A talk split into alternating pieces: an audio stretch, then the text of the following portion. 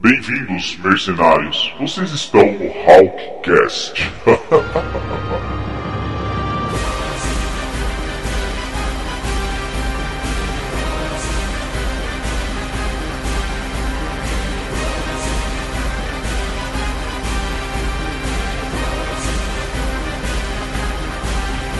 Boa noite, mercenários. Aqui começa mais um Hulkcast. Bom, meu nome é Jonathan, conhecido também como Skull Knight. Eu sou aí um dos idealizadores do Bando do Falcão, como fui gentilmente mencionado pelo Caio na primeira edição do programa, onde eu não participei por motivos de força maior.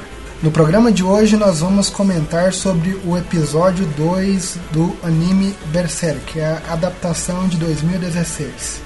De antemão eu já agradeço aí quem assistiu a primeira edição, agradeço quem fez comentário, uh, agradeço quem falou que tá bom, agradeço quem falou que tá ruim. Inclusive teve um mercenário, teve, se não me falha a memória, foi Matheus ou foi Thiago? Não me lembro, mas eu sei que ele mencionou o seguinte: ó, oh, faz um, faz um roteiro desse negócio, tá bagunçado, é um cortando o outro, arruma esse negócio. A gente não estipulou um, um roteiro, na verdade eu, né? Eu não estipulei um roteiro ainda, ele está em fase beta de planejamento, mas esse podcast vai ser um pouco mais organizado. Enfim, comentários, sugestões, compartilhem conosco e vamos aí com os nossos convidados. Se chamando Eu de Convidado. Olá pessoal! Olá pessoal, aqui é o Caio de novo. É, voltamos nesse segundo cast, Hawkcast. Né? É, vamos ver o que vai ser discutido aqui. Vamos esperar uma melhora e com a participação do Jonathan, vocês vão ver que vai ser acrescentado muita coisa, muito conteúdo. Então vamos lá. Bom, eu sou o Lode e cara, o Skook Knight está aqui junto comigo, então eu já tô tremendo na base. Vamos ver aí. Ah,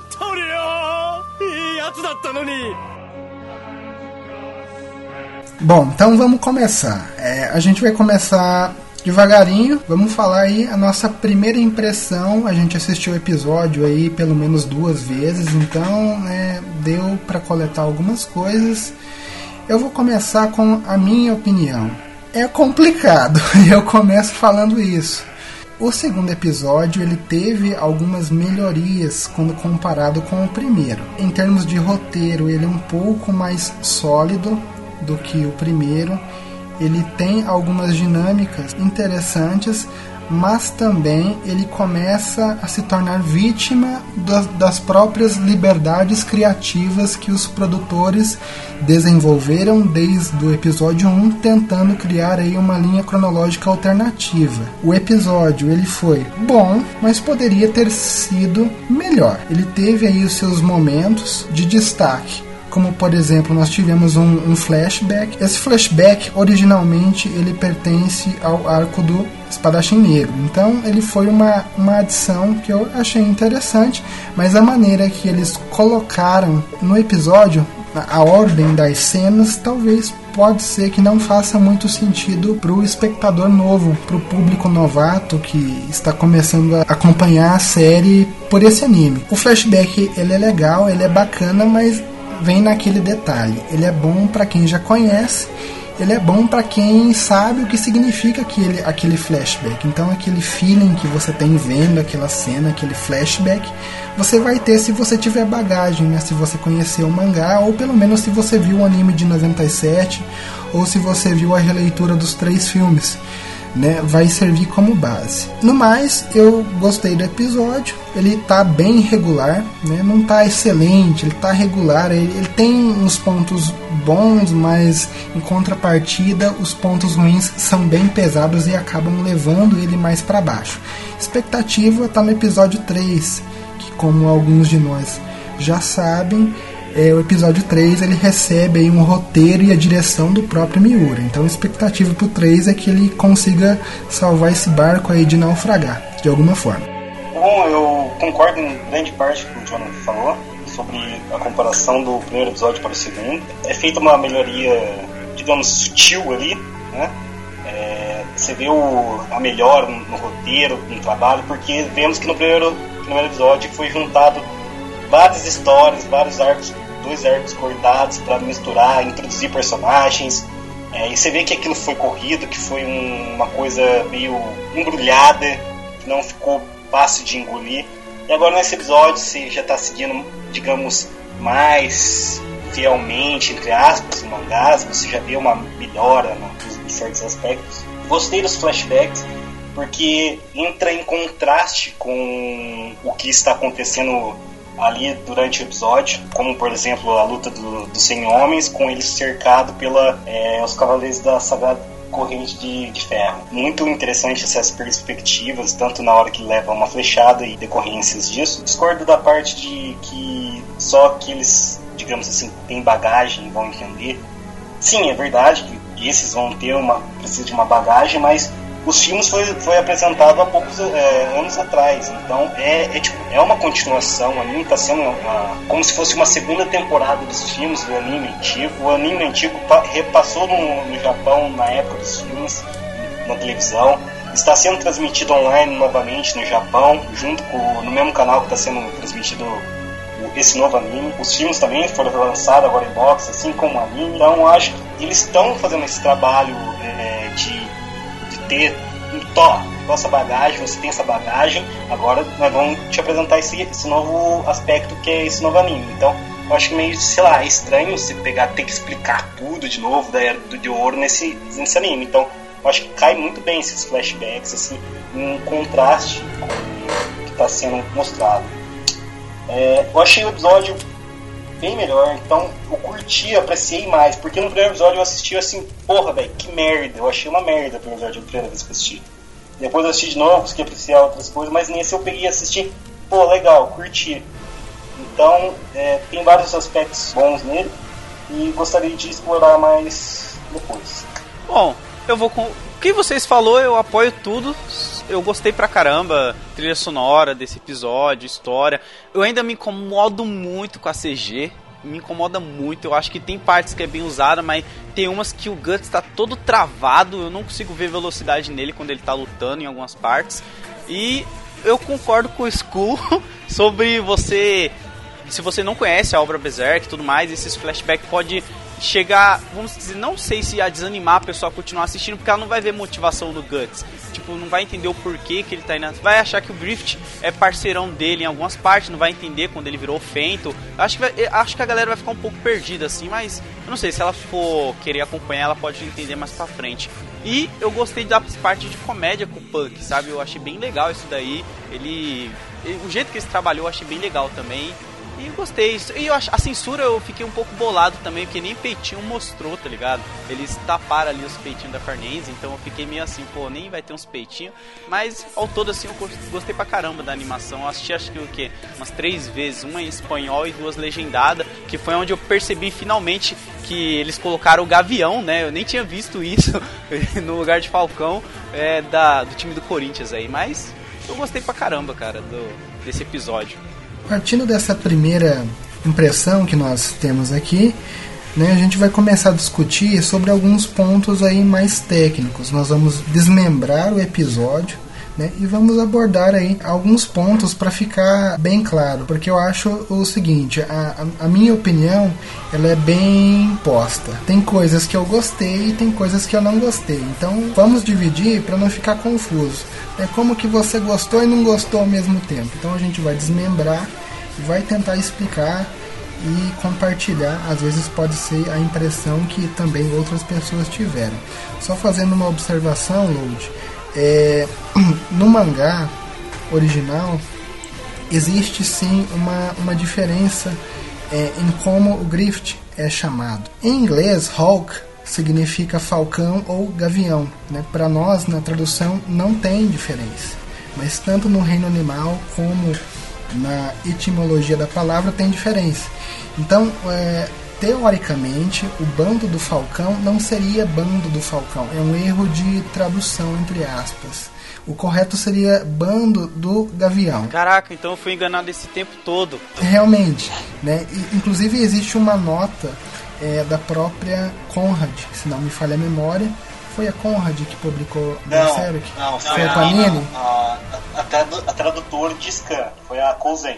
É, Escreveu. eu- não, mas eu, eu lembro que tinha uma nota oficial naqueles meio tancos. Foi a Panini que publicou o meio formato? Eu não me lembro.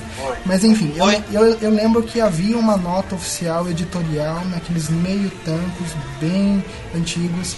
É, existe uma diferença, mas essa, essa diferença ela não interfere na, na leitura. Ela interfere na interpretação, porque antigamente o Griffith era o Gavião, depois do eclipse ele se tornou o Falcão.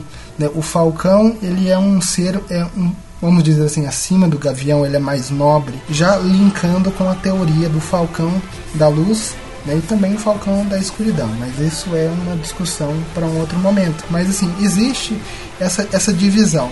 Só que como para nós aqui, PTBR, não existe diferença na tradução, Hulk pode ser Gavião, pode ser Falcão, usa-se Falcão porque é mais bonito, dá um peso maior, um tom maior, passa batida. Mas assim, é- é um detalhe que o Miura colocou como se fosse uma evolução na estrutura do personagem, né? uma curiosidade. E, voltando pro anime, o primeiro tópico que a gente vai discutir, que é o, o mais alarmante, o mais óbvio, né, o mais palpável, é a própria animação. Eu vou começar com a minha opinião. Eu estou bem dividido. Para começo de história, eu não sou fã de CG. Eu já tinha problemas com os filmes, eles quebravam a minha experiência completamente.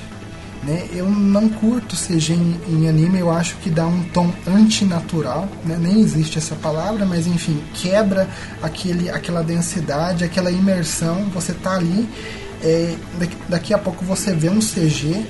Né? Eu, quando você coloca um CG, um detalhe, uma porta, uma árvore, é, ok. Né? O problema é quando você usa CG em algo importante, algo que vai puxar o seu foco. Né? Você vê aquele CG, vê aquele segundo plano em 2D, quando não tem uma boa mescla, uma boa sincronia, você vê que os, os dois planos não pertencem à mesma dimensão. Eu já tinha problema com os filmes, né? Para mim quebrou muito o feeling. É, o Zod para mim foi ruim nos filmes por ele ser em CG. Eu creio que se ele fosse desenhado, se ele fosse em 2D, eu teria aproveitado muito mais as cenas. O Skull Knight foi a mesma coisa, para mim foi é, broxante ver o Skull Knight todo em CG, o Eclipse também, é, mas voltando pro anime agora, por incrível que pareça, eu não gosto de CG, mas pra mim o CG no anime, nesse anime 2016, não me incomoda tanto. Eu penso o seguinte, eu penso que é por causa do contraste. Nos filmes, nós tínhamos um design de personagens magnífico, nós tínhamos é, cenários esplêndidos. Então o contraste era óbvio, você tinha um cenário ali, uma imersão extremamente rica e detalhada e um personagem ali colado de CG, né, plástico que não mexe, enfim, dava quebra.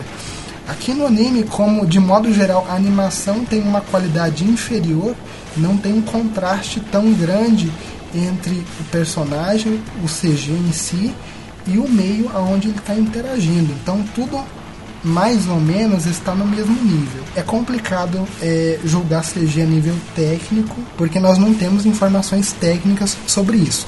Mas a olho nu, para mim, o CG me parece melhor do que o dos filmes, mas ele ainda tem problemas, principalmente no protagonista. Né? Nós não vemos aí expressões faciais ou, ou sentimentos no Gats. Né? O que está tremendamente errado, principalmente nesse arco, que é um arco também bastante emocional. Partindo desse CG, que eu não gostei, mas apreciei um pouco, viu que é, é complicado, uma coisa que eu gostei foi o estilo da animação. Aquele sombreado, que às vezes parece que é meio né, um tapa-buraco, que fez ali só para né, dar uma disfarçada, vamos fazer um pseudo 2D, um pseudo convencional me agradou. Eu percebi que deu um tom sujo pro, pro anime, no bom sentido. Então deu um tom mais denso, mais poluído, que os filmes não conseguiram. Os filmes realmente eles estavam retratando a era de ouro Então, todo elemento sombrio que poderia ter, eles estavam retirando. Então, não tem tom sujo, você não consegue ver a obra em si retratada na era de ouro dos filmes, porque tudo é muito glorioso, é, tudo é em volta da, das batalhas que sempre são vencidas. Né? Então eu meio que eu, eu, não via muito o tom da obra em si, o tom, o cenário, eu não via essa coisa mais suja no bom sentido. E uma coisa que eu, que eu gostei, para mim, com relação à censura, considerando que é um anime de TV, não me incomodou. Inclusive, eu fiquei surpreso porque eu não esperava, às vezes, principalmente no primeiro episódio. Nesse segundo, não teve muita, muita cena que merecia é, censura. Mas no primeiro eu, eu achei que eles colocaram ali uma, uma violência satisfatória. Né? Você não precisa de uma violência gratuita para demonstrar que o meio em si ele é violento ou ele é hostil. Então, assim, para um anime de TV, eu gostei, né? E é óbvio também que quando lançar o Blu-ray vai ganhar uma repintura aí, algumas cenas devem ter edições, né? Precisa, né? Então, assim, nós esperamos que a versão definitiva e tenha uma versão sem cortes. Então, de modo geral, a animação é boa, ela tem pontos positivos, mas ela tem problemas graves. Só para listar, um deles é o CG. Outro problema que eu acho gravíssimo em uma produtora de anime. Vamos voltar agora para o desenho convencional. Se você retirar 10 painéis do GATS em 2D, né, em convencional, você não vai achar nenhuma igual, nenhuma que você consegue falar é o mesmo personagem. Juntando os flashbacks do primeiro e do segundo episódio, eu já vi o Gats de 20 maneiras diferentes que não dá para você falar que é o mesmo personagem, né? Se você desconsiderar e tal, o olho cego e tal, você olhar só a arte em si, eles eles não têm estilo, vamos dizer assim, um estilo padronizado. Isso é um, é um erro, não é nem um erro, é uma falta antiprofissional em um estúdio de, de animação. Principalmente no Japão, onde é referência mundial para animação de modo geral. Então, isso para mim me incomoda. Me parece que eles fazem um rascunho e o primeiro rascunho não passa por um crivo, não tem avaliação. A primeira coisa que eles fazem está aprovado, está dentro e é isso aí, vai de qualquer jeito. Prova visceral disso é a abertura, né, que é uma vergonha. Né? Um anime que não investe em animação foda na abertura, ele está fadado ao fracasso. Né? Até os Narutos da vida né, que tem, costumam ter uma, uma animação medíocre, né? Eles investem pra cacete na abertura. Você vê com uma música empolgante, aquela, aquelas lutas que você já sabe quando você lê o mangá, você fica antecipando aqueles arcos que são legais. E no pró na própria abertura você vê coisas assim desproporcionais, bizarras, né? Tem a casca caucasiana, né? A casca branca, né? Não sei qual o problema que os caras têm com com os personagens negros, é uma bagunça. Mas o lado bom é que é fluido. Pela fluidez, pela movimentação, dá para você desconsiderar porque passa rapidinho. Até o CG, para mim, eu acho mais fluido do que o CG dos filmes. Por exemplo, na, só entrando aqui na, na discussão do capítulo, na batalha do Gats com Asan foi muito assim, foi não foi é, bonito visualmente, mas foi fluido, teve movimentação, teve umas jogadas de câmera bem bacanas. Né? Os caras eles têm consciência que eles não têm um orçamento gigantesco, então eles não ficam travados com a câmera ali, eles ficam movimentando, vai cortando rapidão, né? Você passa batido, é fluido. É doído aos olhos, a, a imagem geral que você tem aquela casca superficial, mas o que está dentro, a movimentação em si, ela é fluida, para mim mais do que nos filmes. Então assim, é legal, mas ainda a casca superficial acaba é, perturbando a experiência pelo menos para mim. Essa foi a minha opinião sobre a animação. Ela teve um pouco, ela teve uma singela, não dá nem para mensurar, uma singela melhora com relação ao primeiro episódio. Mas é, eu já dou uma expectativa aí, galera. Não adianta ter é, expectativa quanto à parte gráfica, visual. O que nós podemos esperar é que o conteúdo ali esteja preservado de certa forma, né? A, a história em si que, que vai rolar. Mas com relação à animação, ter uma esperança que vai ter uma evolução brutal ali. Sinceramente, galera, não adianta esperar por isso. Né? Talvez nós tenhamos aí alguns reajustes na versão Blu-ray, mas vai ser um reajuste, né? Não vai ser um reboot da animação, né? Às vezes, sei lá, se eles colocassem aquela arte gráfica do primeiro PV, do primeiro vídeo promocional, né? Seria um sonho, né? A gente não, não. Para mim até hoje é confuso, né? Eu não entendo. É, para mim é ilógico, é irracional você fazer um teaser de uma coisa e logo você lança um segundo teaser totalmente diferente. Né? O primeiro passo de um projeto é você conhecer o seu orçamento. Se você sabe que você não consegue manter uma alta qualidade, você já vai começar mostrando material fiel. Se a coisa é ruim, então a gente vai mostrar nossa qualidade ruim, porque é isso que a gente vai oferecer. Não vai enganar o público aí com uma qualidade muito acima e depois lança um negócio nada a ver, né? Para mim ainda é confuso é, essa jogada de marketing, o que eles quiseram demonstrar com isso. Eu ainda espero, né, entre aspas, na minha inocência, mas eu sei que não vai acontecer, que a versão Blu-ray tenha aquele gráfico do primeiro vídeo né? Para mim vai ser a única justificativa deles mostrarem aquilo, tipo assim, aqui está o nosso potencial, a gente vai lançar episódios em estágio de desenvolvimento e vai lançando e tal, aí na versão definitiva tá bonitinho, tá bem feito, tá aí seladinho para você ver para sempre. Mas aí vamos ter que esperar alguns meses para ver. Qual a opinião de vocês, rapazes? Entrando no seu ponto aí que você falou do primeiro trailer que saiu, já vou pegar essa emenda, mostrar aquela animação boa, né? E no segundo trailer que sai, também continua com ela, aquela mesma imagem da luta do Guts com os esqueletos, que tá aquela aquela animação 2D misturada com 3D bem bacana. E nesse segundo trailer, você vê também uma melhora. Você vê a iluminação no cabelo que não tinha, que tava tudo preto, a iluminação na armadura. Quer dizer, tipo, no segundo trailer já melhoraram ali Daí só no último trailer, que é o trailer final, que eles colocaram outra animação, mostraram a, a animação atual que está no episódio, e não dá pra entender por que fizeram isso. Não, não, não tem uma lógica para se. É como João falou, é bem capaz de chegar a isso pro Blu-ray. Eu acredito nisso, isso eu já falei para ele um monte de vezes, eu acredito. Vai, porque no primeiro episódio, como eu citei também no, no primeiro Hallcast, que tem vários fragmentos ali da, da batalha com, com os esqueletos que o Guts mostra o olho dele assustado e está com essa animação que foi, foi cortada e modificada com aquela aquele, 3, é, aquele CG ruim e daí fica aquela dúvida assim, tá, como assim? Por quê? No primeiro trailer mostra isso, no segundo trailer dá uma melhorada ainda mais a iluminação, ficou mais da hora, daí no terceiro trailer muda e continua isso no anime. Como assim, né? Mas agora, entrando na animação em si, é, eu também achei uma grande melhora no. Não uma grande melhora, mas você sente a melhora no, no, na animação. Como o Jonathan disse, é bem fluido, mais fluido que os filmes. Não que o CG seja superior, mas ele é fluido. Eu acredito que o CG do, dos filmes é bem melhor, obviamente, porque tem, teve mais um investimento, pra perceber isso.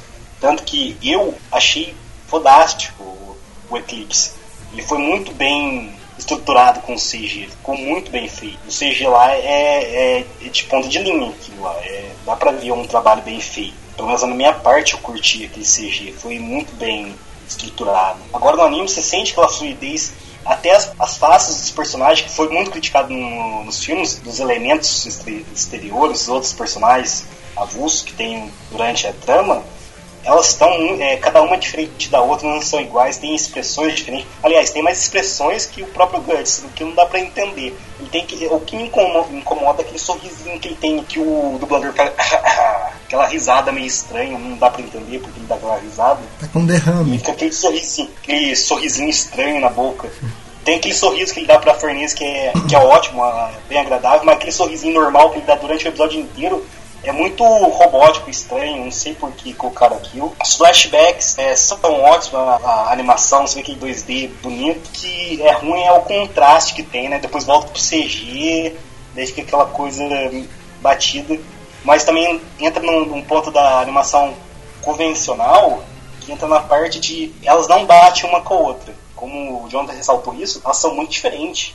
É, você vê a, a casca, por exemplo, no, na abertura, ela de cabelo longo, não, não por ela estar branca lá, mas ela parece totalmente outro personagem. Apesar de ser rápido, segundos ali, ela parece totalmente outro personagem.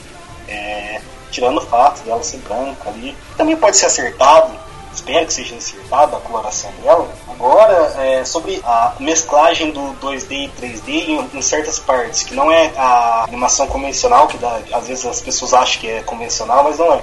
Tipo a expressão da Fernese lá é, se batendo lá, depois mostra a cara dela, que lá é o 2D mesclado com 3D. Tá perfeito aquilo, acho é, é, lembra muito os filmes, na, a animação quando tá boa. A mesma coisa aconteceu no, no começo do primeiro episódio, quando é mostrado a face dela, ela falando do lago, o lago, aliás, que é incrível, como foi feito também, tá bem bonito. É, retomando essa parte aí, é mostrado bem, né? Os cavalos, nossa, a grande melhora do CG. É, o que pode falar é, que o Jonathan ressaltou de CG que tá uma melhora é os cavalos. Porque no, nos filmes os cavalos são horríveis, são terríveis aquilo, né? Dói os olhos olhar aquilo. Nossa senhora. Mas no, anime os cavalos estão sendo bem, entre aspas, bem feitos pelo CG. O que mais me agradou foi na hora que o. no final do, do episódio o Sérpico pegando o cavalo correndo. Aquilo ficou muito bem animado. Ficou bem, muito bem feito. Ou de longe, assim, o Gats correndo no cavalo, ele também, o Sérpico lá atrás. É mostrada uma dinâmica ali do cavalo, o terreno muito bem feito. Que não acontecia antes nos filmes.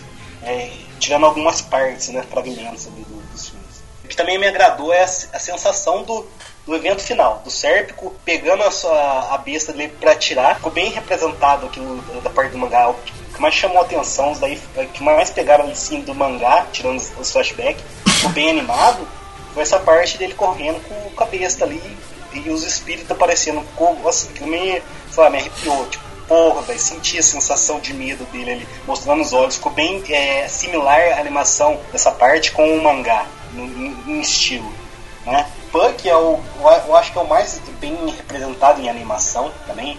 Ele te, porque ele é simples, ele fica bem nessa, nessa animação é, CG, principalmente na forma dele de, de cômica, né? Ela, ela, fica bem estruturada com o episódio em si. Então, no mais geral, o Jonathan já falou bastante coisa, então não tem muito o que ressaltar aqui. Mas esse é o, eu, eu gostei dessa, dessas melhores. Espero que no próximo episódio é, seja implementada mais coisas nesse CG, porque o Miura vai estar é, escrevendo esse episódio. Espero que eles façam jus, né? Espero que ocorra uma coisa porque o episódio se chama Noite de Milagres. Tem que acontecer um milagre nessa porra. Cara, você e o Jonathan já deu uma ótima. É, ressaltaram bastante coisa interessante. Eu tenho só algumas coisas para reclamar, né? É mais reclamar do que elogiar, eu acho até. Que é o CG, que isso me incomoda muito e eu acho que eu não vou me acostumar, porque eu não vejo expressões, não só no Guts, ele eu acho que por ser o principal deveria ser o que mais tem expressões, mas eu vejo muitas expressões no Puck, que é o mais trabalhado, bem feito ali, a Farnese, cara, quando ela tá lá interrogando o Guts, aquela coisa toda lá, eu não consigo me motivar com ela, sabe? Ter as emoções que ela quer passar ali naquele momento, não, não veio pra mim. Eu fiquei tipo, ah, ok. Porque não, não tem lágrima, não tem nada, cara. Eu fiquei tipo assim, não tem expressões. O Guts a mesma coisa ali, com essa risadinha que me incomoda muito também, de cantinho, aí dá aquele foco assim na boca dele ali, dando uma risadinha no cantinho. Essas coisas me incomodou muito. Ah, eu acho que as melhores partes para mim são as de flashback quando muda pra animação mesmo, sabe? É que eu consigo ver as motivações do Gutsin, as expressões dele, na verdade, né? Eu consigo ver as expressões dele no flashback, aquela coisa toda. Eu acho a arte do flashback bem feita. Sobre a casca ter mudado de tom, eu acho que ela vai pegar um solzinho mais pra frente, eles vão dar uma arrumada nisso daí, porque tem que dar, né? Não sei. Eu espero que ela pegue um sol e fique mais moreninha. Mas, como vocês falaram bastante, eu concordo com tudo que vocês falou. Essas coisas que me incomodam. E a trilha sonora eu gostei pra caramba da parte das lutas. Ah, eu acho o Guts muito travado também quando ele tá lutando em CG. Eu não consigo ver aquela movimentação dele toda ágil que ficam falando na animação. Nossa, ele é muito rápido. Eu não vejo essa rapidez dele. Eu acho ele muito pesado, sabe? Eu acho ele travado. Principalmente quando ele tá andando, parece que ele tá pisando em buraco. Eu, eu me incomodo muito, cara. Mas é isso. Ah,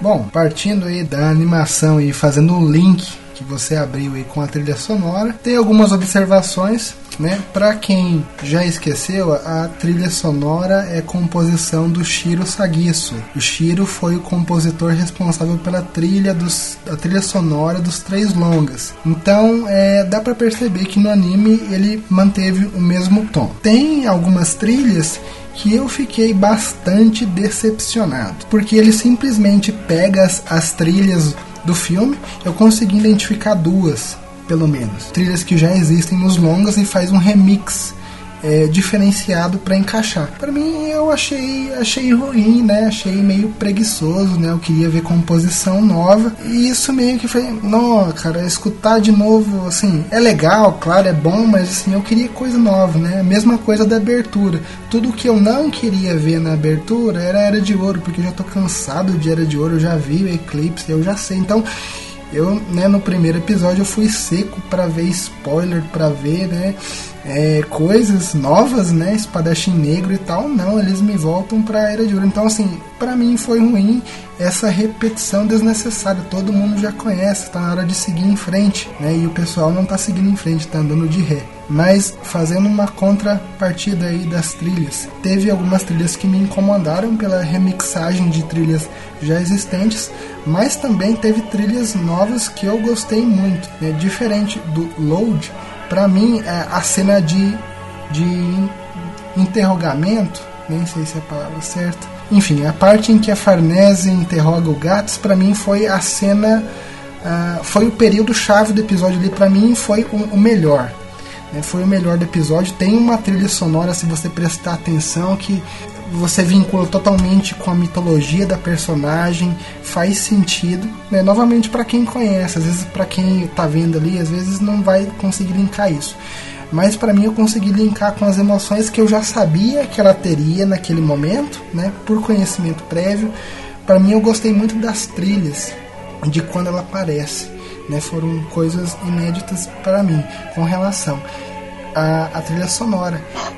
Para finalizar, tem a, a maior decepção da história de Berserk relacionada à música. Todo mundo ficou aí pilhadão querendo saber qual que era o novo hit do Suzumu Hirasawa. Nós tentamos escutar Raiyo, mas não deu, né? Não deu por uma por uma falta técnica do diretor, né? Para começar, é motivo aonde a, a trilha é encaixada é bizarro. É bizarro. Primeiro porque você tem uma cena, né? Só sendo bem, bem sucinto aqui, você tem uma cena onde o gato está sendo totalmente anti-herói, né? É um, uma cena totalmente anti-heróica. Ele está sendo o vilão né? E em contrapartida você tem uma trilha sonora heróica, né? Você tem uma trilha sonora heróica no, na cena mais anti-heróica do episódio. Então, assim, é uma coisa gritante, não, não combina com o contexto daquilo que está sendo passado, né? Aquele, aquele rapto da, da Farnese, aquele sequestro, não combinava com a trilha. Somado a isso, não sei por que motivo bizarro, tem a trilha no fundo, mas aí o episódio continua. Tem diálogo, tem movimentação, tem som. E aí, peraí, eu presto atenção no som, na música, eu presto atenção no episódio, no diálogo. Não faz sentido, você não escutou nenhum nem outro. Pelo menos eu não escutei a música, porque você você está escutando o episódio, está vendo ali os diálogos, né? Escuta o Suzumu baixinho ali em segundo plano. Então, assim, foi bizarro a maneira que eles quiseram simplesmente, ah, vamos colocar no segundo episódio, vamos demonstrar qual é essa faixa, né? A única faixa que o Suzumu está fazendo nesse novo anime. Então, eu creio que ela foi introduzida em um momento de muita infelicidade. Foi uma falta técnica do diretor muito muito grande, porque afinal o compositor ele só compõe a trilha.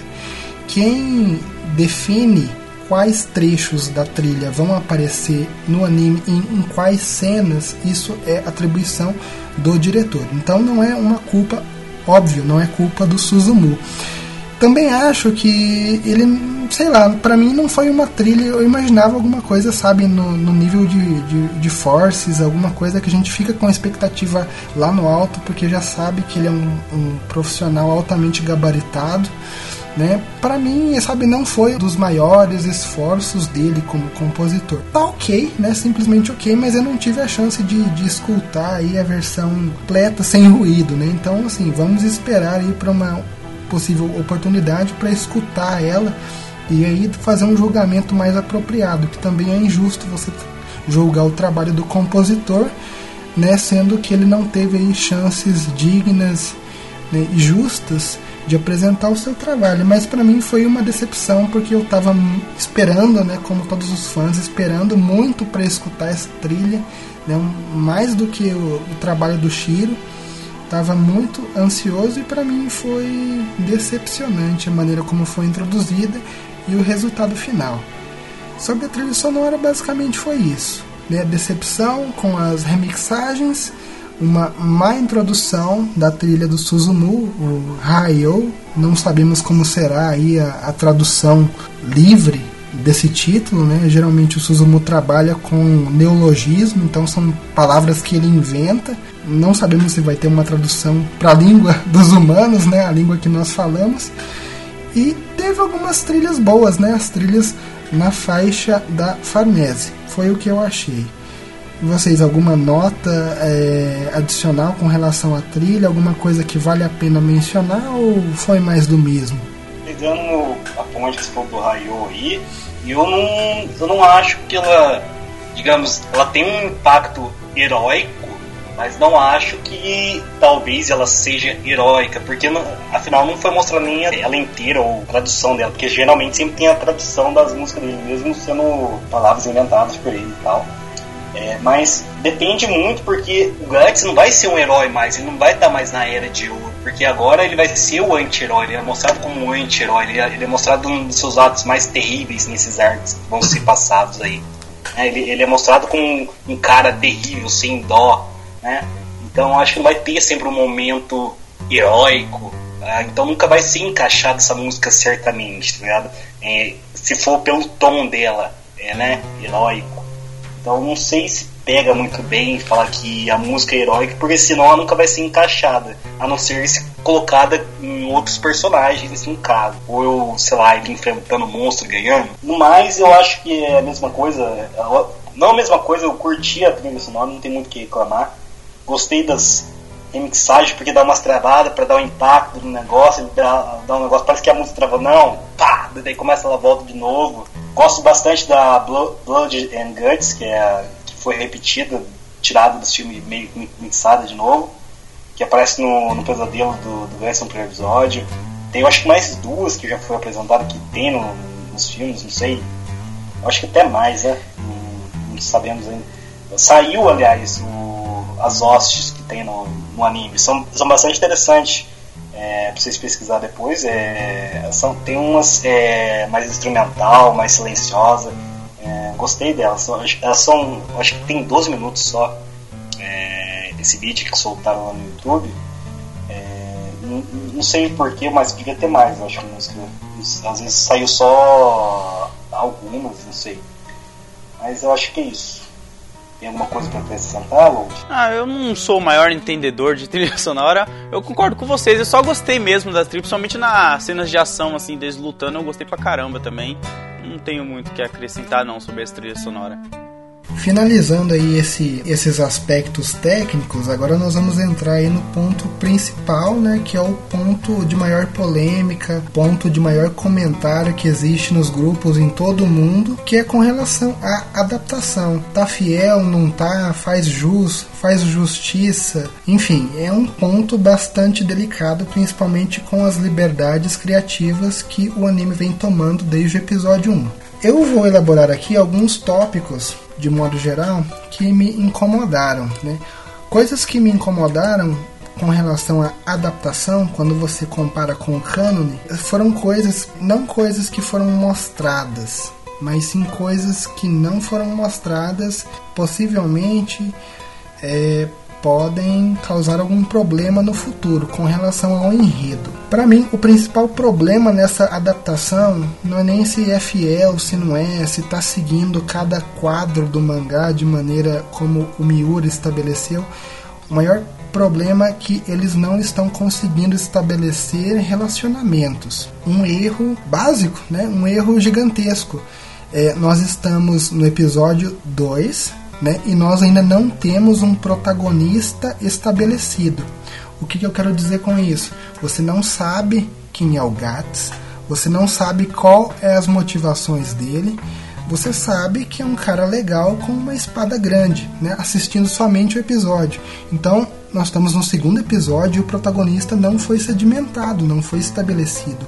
Esse é um erro, um, assim, uma, um desserviço de roteiro gigantesco, porque em qualquer roteiro você vai crescer a mitologia a partir do estabelecimento do protagonista, a partir das motivações dele você costura a mitologia.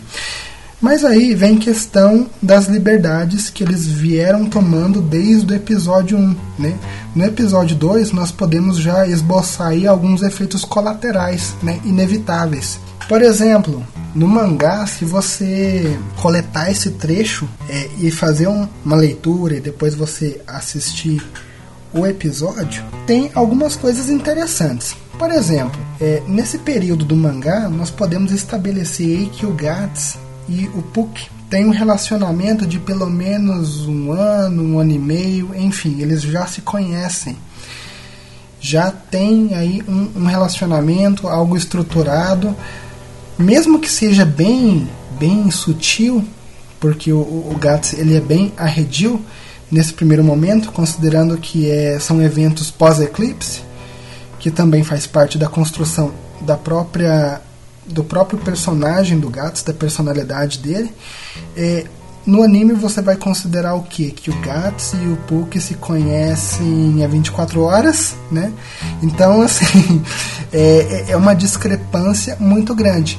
E numa mesma cena eu tenho dois personagens que não têm relacionamento, enquanto no canon eu tenho um relacionamento de um ano e meio. E é aí que vem o lance do contexto. Nesse contexto, mesmo se eu pegar diálogos, que foi o que eles fizeram, eles pegaram diálogos exatos do canon e colaram no anime. É um um esforço positivo? É. Só que tem um detalhe, quando você pega o diálogo, o diálogo está em um contexto. Quando você cola no anime, ele tem outro cenário, tem outro contexto, por causa das liberdades que eles tomaram. Eles cortaram coisa que vem antes do primeiro episódio. Então, simplesmente fazer um diálogo fiel naquele sentido do anime não faz sentido. O Puck e o Gats não têm relacionamento. É, não cola, para mim, né, não, se você assistir o episódio 1, por que, que o Puck está seguindo o gato? Você sabe, não, não faz não faz o menor sentido, não tem uma, uma explicação, nem uma motivação, por menor que seja. É, os dois simplesmente é, estão juntos por acaso, o que também vai contra a construção do Gats comparado ao mangá, porque ele simplesmente ele não permitiria que alguém começasse a seguir ele de livre e espontânea vontade a troco de nada, principalmente no arco aí do espadachim negro. Então assim é algo que já começa a conflitar pro Puck como personagem, porque ele não tem não foi estabelecido também pelos cortes é, realizados e também com, com gatos, você já começa, o dano começa a extravasar para outra, outras coisas, começa a ramificar, é uma bola de neve sem fim. Continuando aí com o lance do, dos relacionamentos, a, as, a própria motivação do gatos. É, assistindo apenas o episódio fica difícil saber, sabe, é, quem ele é, é, ele tá atrás do Fento, porque o episódio sugere isso, mas depois ele, ele menciona a casca, que não deveria ser mencionada, pelo menos por enquanto. Então, o que que ele, para onde que ele vai? Ele tá atrás de um, tá atrás de outro. Uh, voltando ao Puck, né, como não tem aí a conexão com o canon e a fidelidade, como é que você explica para o público iniciante, apenas vendo o episódio, como é que você vai linkar aí a, a habilidade de telecinese do Puck? Como é que você vai explicar aquela capacidade do Puck meio que coletar uma, uma imagem de uma, de uma memória sua, de um sentimento seu e entender mais sobre você? Como é que você explica isso? No episódio aconteceu, mas assim, fica totalmente em branco, né? Você meio não tem explicação nenhuma, enfim, não, fica, realmente fica confuso se você for julgar é, ponto por ponto. Da maneira que eles estão costurando. Na verdade, não tem costura, esse é o problema. Então você não tem uma explicação da telecinese do Puck, como ele é capaz de, de entender os humanos de maneira geral através dos sentimentos. É, você não tem uma explicação. No episódio menciona ah, a Farnese não é capaz de enxergar os elfos. Tá, mas por quê? Cadê a explicação lógica? Ela tem visão perfeita, não tem? Tem, mas aí, aí com os cortes você fica fica perdido e vai criando furos. Você não tem explicação para telecinese, você não tem é, explicação para falta de habilidades de alguns humanos em enxergar, em enxergar, criaturas mágicas, que na verdade não é uma falta, uma falta de habilidade, é, é questão de convicção. Por não acreditar que, que existe, as pessoas não veem, se tornam cegas, simples assim por convicção. É uma mais um, não seria uma sátira, mais um, um ponto que é abordado no mangá sobre a fé cega. É, esse próprio arco, que é o arco da punição, né, é um arco que tem temas religiosos, então obviamente é, vai ser muito questionado aí essa questão de, né, de fé cega vai, vai se brincar com o significado de anjo, de demônio, de bom, de ruim, de luz, de treva. E isso poderia ser interessante se fosse estabelecido corretamente, como não está acontecendo. É o que me preocupa nos próximos episódios, porque se você não tem isso estabelecido, inclusive uh, o potencial medicinal do Puck, vamos dizer assim, nós não sabemos, de acordo com o anime, que ele tem é, capacidades mágicas de, de recuperação. Né? Essa, essa é uma coisa básica do personagem, uma das primeiras coisas que o Puck faz nos primeiros volumes é curar o Gats. Então, assim, é, é um dos pilares do elfo, né, do, do Puck. Nós não temos isso. Então, é um, uma interpretação errada que você tá tudo errado. Você começa assim, nossa, tipo assim, chega num ponto que você estabeleceu errado, não dá para costurar para frente. Porque daí se você tentar arrumar para frente, né, você vai ter que tirar conteúdo que deveria estar tá sendo adaptado para corrigir e para explicar para o público. Então, assim, o ideal seria que eles pegassem o material original e simplesmente seguissem na ordem que foi estabelecida, na ordem que o Miura determinou, onde tudo implica tudo, onde tem uma construção dos personagens. Outra coisa que não faz sentido com relação à construção de, de personagens é a postura do Gats, principalmente nesse arco. Se você considerar os três volumes iniciais, né, que é tem aquela apresentação do Gats em si, tem aquela aquela batalha com o Barão Serpente e depois tem o Conde, né, icônico que todo mundo queria ver no anime. É um Gats em termos de de sentimento, de postura, diferente né, totalmente agressivo, né, totalmente é, querendo sobreviver, animal ali, berserk ao pé da letra, né, um guerreiro enlouquecido. Apenas depois que ele vai, né, ele vai adquirir um pouco de compostura, que ele vai conseguir pelo menos ter um pouco de consciência que ele está extravasando em alguns pontos e isso faz mal para ele. Né? Isso faz mal para ele na construção daquele alter ego a besta da escuridão que talvez nós não teremos no anime, o que também é um erro. É, é não dá para você separar o Gats e a besta da escuridão. Um, os dois precisam um do outro para existir, senão você não consegue justificar um monte de coisa. Mas enfim, o que me preocupa são esses personagens que não estão é, estabelecidos em termos de adaptação. Voltando, né, vamos fazer um paralelo com coisa, com as poucas coisas boas que tem com relação à adaptação. Tem um, um, detalhe que aí que acabou, como o episódio ele foi polêmico em alguns pontos, a gente acabou de esqueceu, na verdade, esqueceu de mencionar uma coisa positiva. Pela não pela primeira vez, mas a gente tem os dubladores aí em ação da Farnese, do Serpico, do Asan. Obviamente eles são dubladores diferentes aí do, do jogo de PS2, mas aí são, são novos atores. A gente teve aí o primeiro vislumbre de como é esses personagens em ação em termos de, de tom, de, de interpretação mesmo do ator que está dublando o personagem. De modo geral, eu gostei da, da voz dos três personagens, para mim foi muito, muito bem escolhido, principalmente o Asan, que para mim é, é, um dos meus preferidos do bando do, do Gats. Então eu gostei muito do, do, tom de voz que ele tem, é bastante grave, é bastante imponente, o que, o que realmente ele é, combina com a estrutura do personagem dele. A, a dubladora da, da Farnese, para mim, foi, foi muito bem escolhida.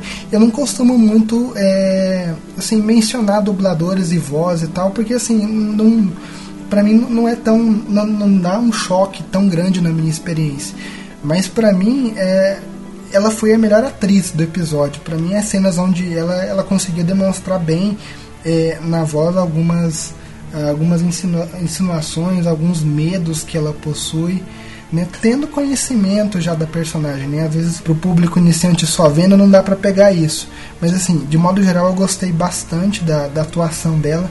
Na cena da interrogação também é, foi uma cena bastante, bastante emocional. Embora a, ali o, o Robogats né, esteja um pouco errada a postura dele, porque ele fica todo quadradão ali, ele fala algumas coisas, ele, só que ele, ele, ele, não, ele não expressa com sentimento. Né? Assim, não é problema do ator, porque assim, eu gosto do novo ator que interpreta o Gats, mas assim, você vê que ele tá, ele tá morto por dentro, ele só gesticula, as palavras não tem aquela aquela, aquela entonação, né? Tem um tom mais sarcástico, mas não convence, né? Como você não estabeleceu o personagem, você não sabe os traumas que ele passou para estar tá secando daquele jeito. Então só colocar ele seco, né, já não, como não costurou direito, para mim deu assim, fica ruim não dá para reconhecer falar assim que é o mesmo personagem. Então, basicamente, com relação à adaptação, o que me incomodou foi a relação entre os personagens que não existe quando você vai comparar com o mangá. No mangá, às vezes já se passou um ano, dois, no caso do Poké, no, no anime são 24 horas, né, considerando. Voltando pro anime, né, é, quem são os cavaleiros das sagradas correntes de ferro? Título do episódio se você julgar apenas o anime, não faz o menor sentido. Quem são eles? Porque eles estão atrás do Gatos? Porque de alguma maneira misteriosa eles vincularam ah, as inúmeras mortes que aconteceu no eclipse com ele? Sim, é algumas perguntas que deixam em branco. No mangá, claro, você tem ali uma bagagem que você já sabe, você já leu, explica. Inclusive, esse é um, um, dos danos colaterais de você cortar aquele mini arco das crianças perdidas. O mini arco das crianças perdidas, para quem se lembra ou para quem releu, é um arco né, antes desse do anime, mas que já tem uma apresentação da Farnese, já tem uma relação dela com a aldeia, que é onde aparecem outros personagens que eu não vou entrar em questão aqui, mas enfim, você tem ali os sagrados cavaleiros estabelecidos. Você apresenta quem são eles, você apresenta o que eles fazem, que que basicamente é uma caça aos hereges. Você estabelece qual é a motivação, por que eles acreditam nisso, o que eles pensam e você consegue linkar os inúmeros acontecimentos que acontecem nesse arco com o GATS. Então, existe sim uma explicação que eles conseguem linkar aquela onda de violência, aquela onda de, de corpos com a violência do espadachim negro. Afinal, quem é o espadachim negro? No anime, ele não, ele não, não, não justifica por que ele tem esse nome.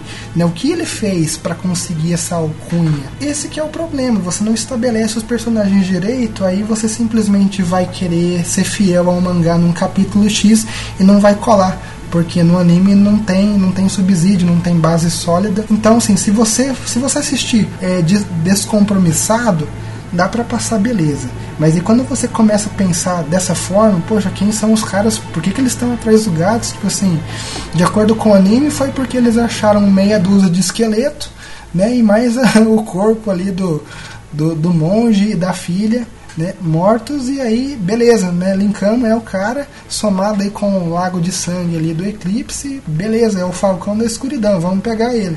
Mas assim, não convence, sabe? Tinha que ter uma motivação mais, mais profunda, né, o que o que eles não estão fazendo. Talvez se eles diminuíssem o tempo, eles diminuíssem, não é o tempo, na verdade, se eles diminuíssem o ritmo, se eles não tentassem adaptar 30 capítulos em cada episódio, daria para eles estabelecerem devagar. Até porque eu não sei por que essa pressa toda.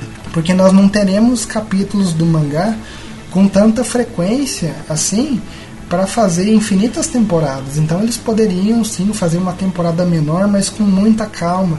Para ir fazer é, várias temporadas, sei lá, daqui 3, 5 anos ter material, mas do jeito que tá, parece que no episódio 30, né, eles já vão chegar em Falcônia. né, no anime, porque eles estão né, condensando tudo, tá ficando tudo enlatado né, na latinha de sardinha e tá ficando estranho. Tipo assim, não dá para você considerar assim, ah, eu vou ver a minha versão definitiva de Berserk em anime. Não, é mais um plus, né? Você vê o mangá ali, você, você assiste como um plus. Tipo, ah, essa cena aqui seria bacana ver em anime, então eu vou lá assistir.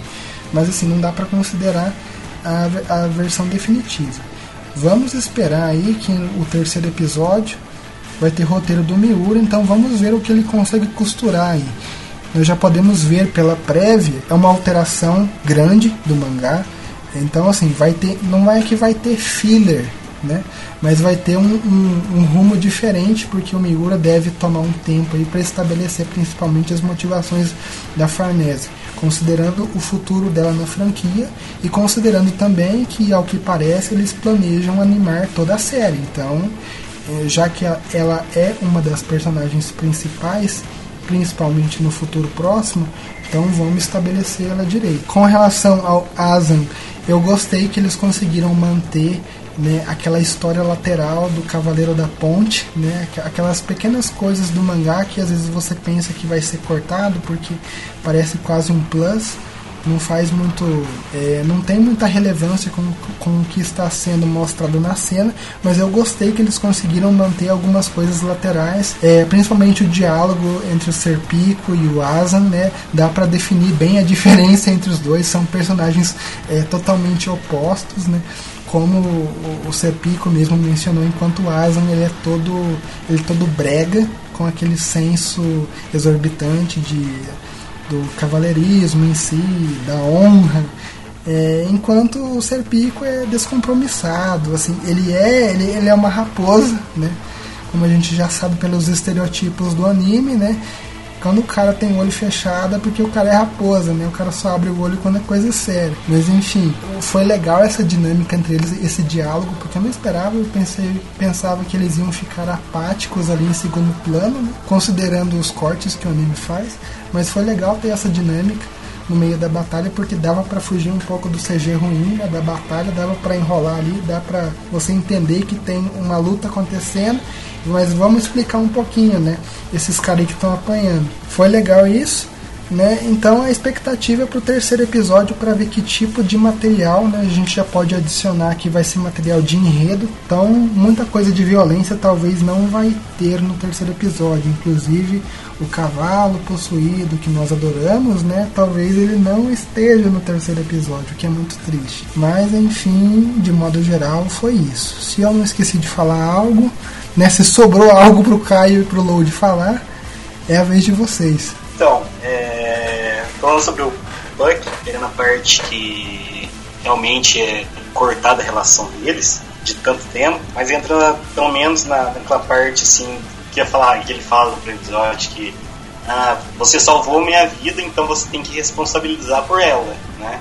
Aí ele pega no segundo episódio quando ele vai salvar o Gertz lá assim, é, ele fala assim: é, elfos têm grande senso de responsabilidade. Então é por isso que tipo, ele sente a fragilidade do Guts lá naquela luta lá que mata a menina. Ele, ele percebe isso. Eu, pelo menos eu senti, pelo menos que o anime passou essa impressão, que ele sente isso.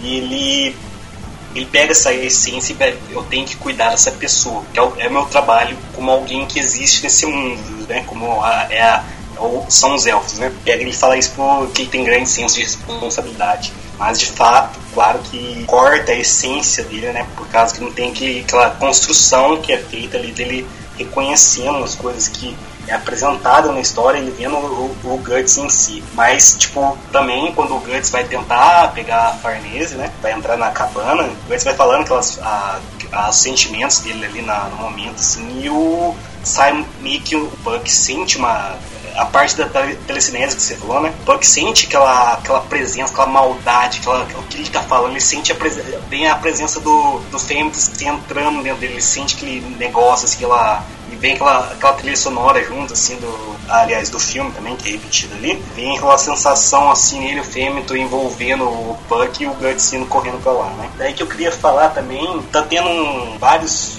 grupos né, inclusive o nosso e vários reviews é, americanos do vídeo, falando da parte que o Guts simplesmente caiu e no mangá ele, ele é, por ele estar é, severamente machucado, que é no caso lá do, da Roshine, Rosine, não sei como fala, tá, da luta dela, ele tá totalmente acabado. E é por isso que acaba criando pra Fernandes ali no momento, né? E no anime não acontece isso e houve uma, uma reclamação porque ele perdeu tão facilmente assim. Porém, ele tinha um ferimento na, na, barra, na barriga e tal, dá pra entender. E ele levou uma flechada na, na perna. Durante que ele vai atacar a Farnese, vem um tronco, um pedaço de, de madeira e acerta o ferimento dele. Ele defende, defende a espada da, da Farnese, é, desvia ela e esse pedaço de tronco abaixa né, que faz ele oscilar e cair ali e ela acertar ele. Isso é interessante ver, tipo, daí você pensa assim, o certo pode ter mandado aquele pedaço de tronco, porque ele não veio do nada. Não é mostrado ali, mas ele pode citar no próximo episódio, o que o Miru está escrevendo. Talvez é, a construção já do cerco ali, o, o cara é estrategista, ele pegou o Miru no ferimento do, do Guts ali e ele caiu. Pá! Não, não, não. Oi? Não, não, isso aí ficou muito ruim, cara. Ficou muito ruim. Não, mas tipo, não, tô, tentando é, pegar as partes né, do, do que o anime apresentou. Tipo, assim. mostrar o, o Sérfico também como estrategista ali, pegar, salvar a Farnese no negócio, né? Mas enfim, mesmo ficando bom ou não, faz sentido, digamos assim. Os caras, eles, de, é... eles só te cortando um pouco, eles detonaram a nossa infância. Eles chegaram ali e falaram: sabe o seu herói preferido? Aquele cara másculo, forte, robusto, né, que gosta de banho de sangue, de luta. Pois é, sabe o que precisa para derrubar ele? Basta uma luta com seis esqueletos, basta um tronco na canela né, e uma punhalada no ombro. Né, ficou inconsciente. Enquanto que no mangá o Gats é conhecido por fazer aí acrobacias aí quase inumanas, né? Ele luta, luta, luta para ele cair inconsciente. Enfim, é coisa de é, níveis extremos de estresse. Mas aí... Ah, sim, mas agora é, nessa parte aí tá, eu, eu, quis fazer a ligação ali por ele não, não ter tido essa luta ou ele ter oscilado ali caído, né? É... E eu, entrando na outra parte da interrogação da Farnese com, com o Gats ali, ele cita, ele fala assim, é, um nobre que queimou uma cidade, é, se referenciando a Deus, não sei o que, eu acho que ele se referencia ao, ao Conde Cobra. Eu pensei a mesma coisa. Então, ele, ele, cita ali do, do, do, nobre, não sei o que. Nossa, eu lembrei, é o Conde, ele está se referindo a um negócio, linkando com o anime antigo, que já foi relançado novamente no box ali, eles já estão trabalhando tipo, em conjunto. Não, isso aqui não é um anime separado, tem uns filmes, tem uns animes.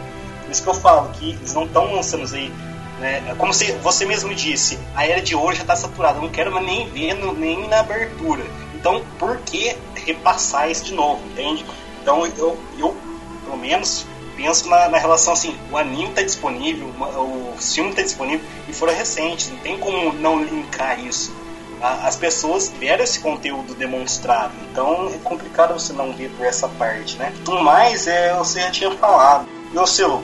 Bom, eu posso falar que eu gostei da luta do Guts, concordo com o que o Skull falou também, de parecer que para derrubar o Guts foi tão facilmente, sabe? Isso mesmo que ele colocou aí as caveirinhas, uma luta ali com aquele soldadinho barbudo da ponte lá, que eu esqueci o nome dele agora, e um pedaço de madeira. Mas na hora que eu tava assistindo o episódio, eu também tive a mesma impressão que o Caio teve, de que foi o Sérpico que jogou aquele tronco, sabe? Pra, porque ele tá indo para cima da Farnese e ele é protetor dela. Então automaticamente isso veio na minha cabeça. Puta, o cara foi tão rápido que ele jogou um tronco no Guts e acabou ela acertando ele. Mas pensando da forma que o Skull pensou, eu também pensaria isso. Mas antes veio o Caio.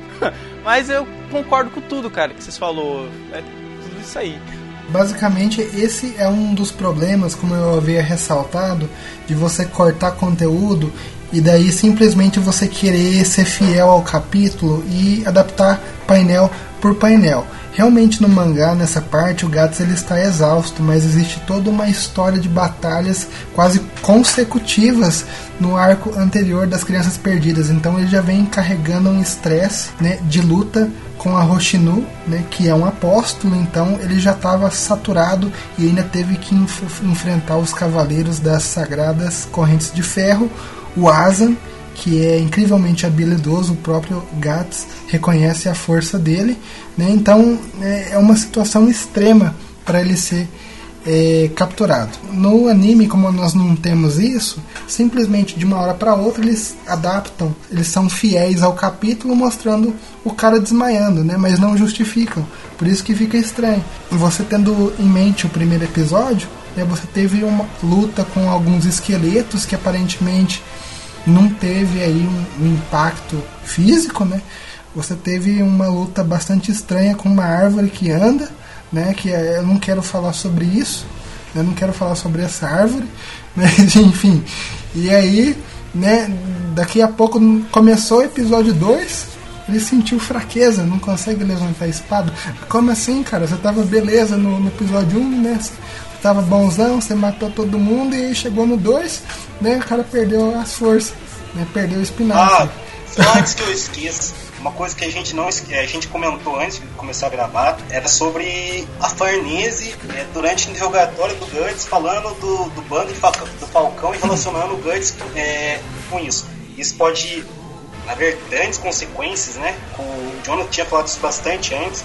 Pode haver é, bastante consequência nisso e trazer algumas, alguns fatores que, que ficam distantes do mangá, porque no mangá ninguém ali do grupo, do grupo novo do Gantz sabe sobre o bando Falcão e que ele tinha ligação com isso, né? Então vamos ver que pode ser causado, pode ser de consequência nisso, né?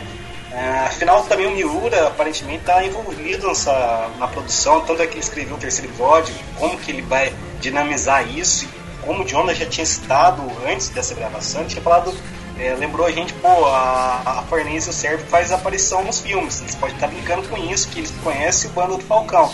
Olha, faz muito sentido isso, né? Eles estão linkando com um trabalho anterior que foi feito, animação, uma continuação, né? Eu venho falando que é, são itens a ser trabalhados juntos, né? Não tem como você pegar separar o anime sozinho. Bom, acho que tipo, para um episódio sozinho, acho que a gente falou demais. Acho que a trabalhando bem nos tópicos. Acho que cada um agora fala um comentário rápido para dar avaliação.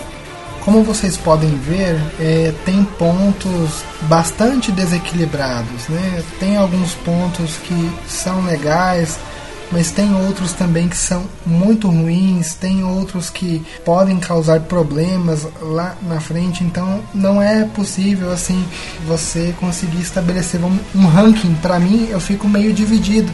Né, como é que eu consigo avaliar esse episódio? Ele foi ligeiramente melhor do que o primeiro, né, nos aspectos técnicos. Não, não foi algo excepcional, mas ele foi melhor em termos de roteiro.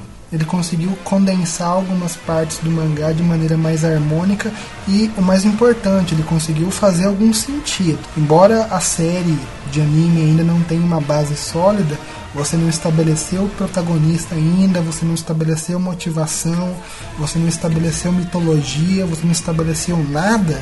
Embora, apesar desses apesares, esse episódio número 2 ele é mais agradável de se assistir, ele faz mais sentido tendo uma visão mais fechada sobre ele. Mas, infelizmente, não importa o quão bom o roteiro possa ser. O episódio pode ser excelente, totalmente fiel ao cânone.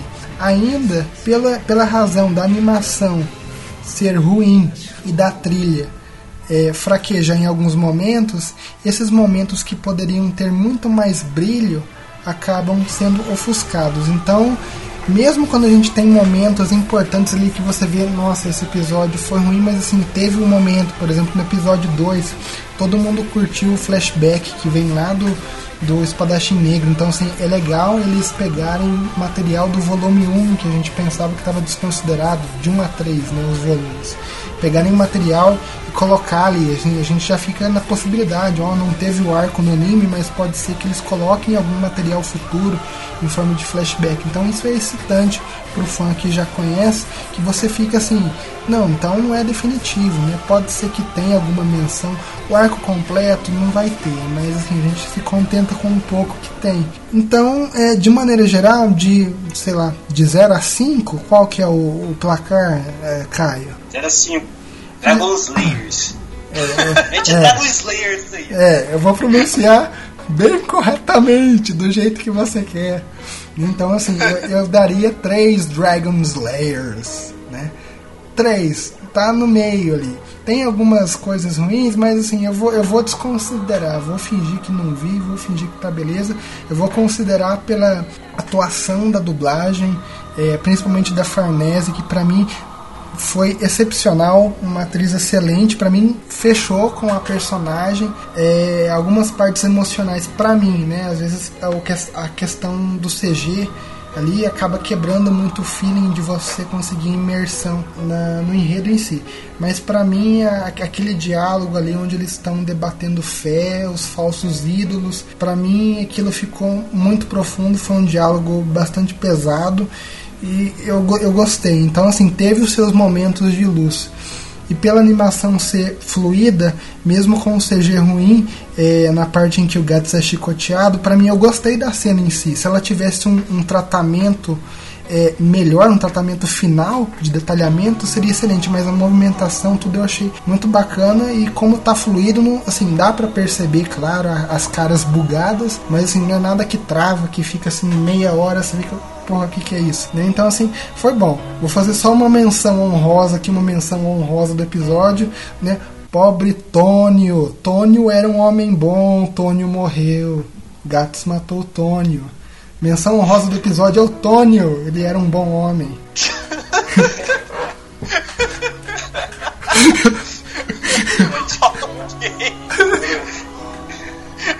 Pior que é uma, uma cena é, dramática Tônio, Tônio. Né? É, mas, é, entrando na minha avaliação do episódio, eu acho que foi bem trabalhado em termos de roteiro. O anime peca em falta de imersão no nome espadachim negro, por ele ser conhecido desse, desse fato. Mas o, a carga que o Guts tem, eu acho que já tá no anime, tá no filme, nos filmes que for sair, então né, não tem porquê, dá pra você entender porque ele tá daquele jeito, porque ele tá tão severo, tão sarcástico daquele jeito, falando coisas terríveis, né? É, um contraste que da Era de Ouro foi apresentado. Eu acho que foi uma dinâmica boa. Tô esperando que os, os próximos episódios vão melhorar ainda mais. Eu dei três Dragon's Lair no episódio passado e meio que me arrependi porque isso foi melhor. Eu não sei quanto que eu vou dar nesse. Então vou ter que dar uma nota quebrada, um pouquinho a mais só. Então vou dar uma três Dragon's Lairs e meio nessa porra. Vai lá. Tônio! Cara, eu. Oi? O Tônio. Tô lembrando do Tônio, cara. É triste, cara. Tônio! sério, sério que o Miura supervisionou e autorizou essa cena. Pobre Tônio. Às vezes ele pode ter ido no banheiro nesse momento e os caras jogou rapidão lá e postou. Oh, eu gostei do episódio, achei bem legal. Tipo, as coisas que me irritam são sempre o CG. Não sei porquê, eu não. Acho que eu nunca vou aceitar esse CG nessa animação, sabe? Eu não vejo ela bem trabalhada ainda. A não ser na parte, como eu comentei no primeiro, que foi no lago, na parte do eclipse. Essas, o cenário. Quando é cenário, eu acho ok. Agora, quando é o próprio personagem, eu acho que fica meio deslocado, sei lá, eu não curto. Mas eu vou dar o que? Acho que eu vou dar três Dragon Slayer também, que nem a galera. Eu não vou dar quebrada porque eu não gostei tanto assim, não. eu acho que ficou três ainda não, não me pegou. Vamos ver se com o terceiro episódio, que é do Miura aí, eu não dou uns cinco aí, né? Vamos ver. Dito isso, né, nós fizemos aí a nossa. Não seria uma análise, é mais uma, uma mesa redonda, né? Que a gente pega os principais pontos, tanto ponto técnico, trilha sonora, animação, fidelidade com o original, implicação no futuro, enfim, foi a nossa discussão aí de maneira resumida. Alguém quer adicionar aí algum comentário sobre a prévia, sobre o capítulo 3, né? Já existem alguns, alguns rumores aí sobre o que a gente possivelmente vai ver nos episódios. Alguém quer fazer algum comentário sobre o que nós devemos esperar sobre esse episódio? escrito pelo próprio Kentaro Miura. Eu acho que vocês, mercenários, devem esperar para o próximo Hawkcast e assisti-lo. Daí sim a gente comentará nossas teorias é, e o que virá. Assim. É, teoricamente eles devem ouvi-lo, né? Porque eles não vão conseguir. Eles não vão conseguir. Velho, estraga minha introdução boa aqui, velho. Chamativa pro, próximo. Tá vendo, né, pessoal? Ó, ó como é. Mas enfim, esse foi o programa onde nós discutimos.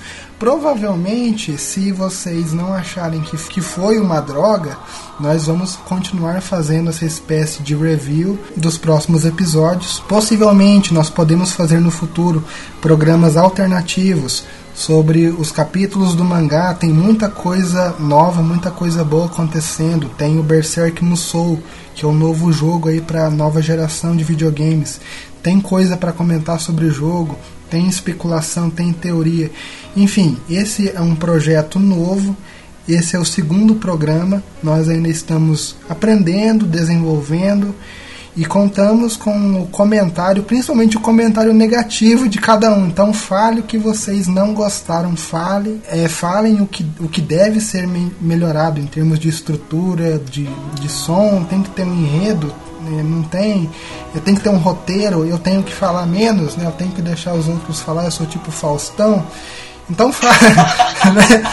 Né? Então, assim, expressa. Você não vai ser mais school, velho. Você vai ser Faustão, você é. se apelidou agora. É, é tipo. É, Faustão. É, es, é escoltão, escoltão, né? É a fusão, né? Escoltão. Então, pessoal, é importante que vocês curtem, compartilhem, é, sempre dando seus comentários, falando, como o Jonathan falou, mencionando as críticas é, é, construtivas, não por ser negativo, que ela não vai ser, porque a, a, faz a gente melhorar, trabalhar num, um cast melhor para vocês, pra gente discutir as coisas que vocês querem ver, como pode melhorar, como deve ser, que seria mais prático para vocês. Então, é, mesmo tendo alguns efeitos, espero que vocês compartilhem, mostrem em grupos. A gente também está no, no iTunes, lá está disponível o, o cast para vocês ouvirem.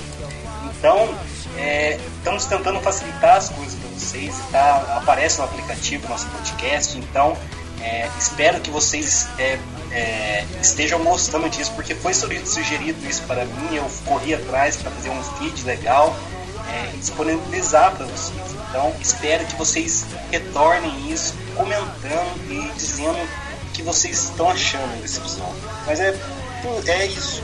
É, aqui está mais um trabalho é, de fã para fã. Bom, eu posso dizer que eu estou satisfeito em ver mais um episódio. Quero que vocês comentem, assim como o Skull comentou e o Caio, que é sempre importante isso para a gente poder estar tá sempre melhorando. E por favor, comentem sobre a edição também, trilha sonora, os cortes, essas coisas para mim ter uma noção de caminho a seguir. E é, para onde ir, porque vocês que estão escutando, vocês podem ter essa visão melhor do que está acontecendo com a trilha sonora e tal. Então, é isso.